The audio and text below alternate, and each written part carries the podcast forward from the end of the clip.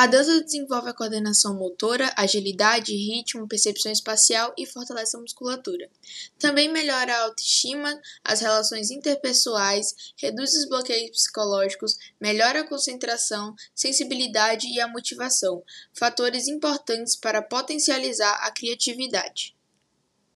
Vou falar agora um pouco sobre as danças do Nordeste começando pela quadrilha. A nossa quadrilha tem origem nos bailes franceses, que por sua vez veio de uma dança inglesa. Essa tradição camponesa foi trazida para o Brasil pelos portugueses. Ela é uma dança coletiva que conta com a participação de vários casais vestidos com roupas caipiras. A dança é embalada ao som de músicas instrumentais típicas do interior do Brasil.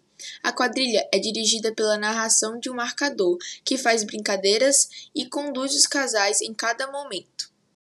Em segundo, temos a dança do lelê. É dança de salão de origem europeia, provavelmente francesa, com traços ibéricos que, embora profana, pode ser apresentada em louvor a um santo durante as festas religiosas ou qualquer dança de outra época, como pagamento de promessa.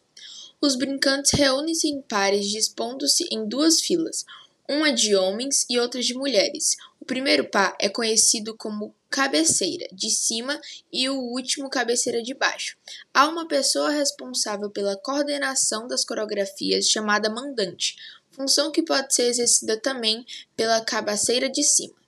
Em terceiro, temos o frevo. O frevo surgiu no carnaval em um momento de transição e efervescência social no Brasil. Como uma grande expressão cultural das classes populares, o frevo é uma dança complexa de passos complicados, muita improvisação, que mistura rodopios, gingados, passos miúdos, malabarismo, entre outros. Os dançarinos utilizam ainda uma sombrinha colorida enquanto dançam, demonstrando grande técnica. Em quarto, temos o maracatu. Surgiu em meados no estado de Pernambuco durante o período em que as pessoas negras ainda eram escravizadas. É um movimento da cultura popular que envolve música, dança e história, além de figurinos extravagantes que remetem à cultura africana, indígena e portuguesa. Nesse tipo de dança, os personagens de destaque são o rei e a rainha, representando a nobreza da ação. O cortejo é composto por uma bandeira ou estandarte, com o nome de maracatu, abrindo alas. A dama do passo, que carrega a calunga, segue logo atrás, representando todas as entedias espirituais do grupo. E por último, temos o axé.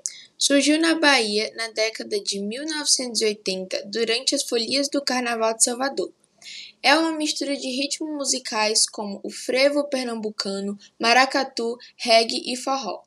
É uma mistura de gingadas e passos que compõe a dança energética e marcada pelo pop, pagode e sensualidade exacerbada.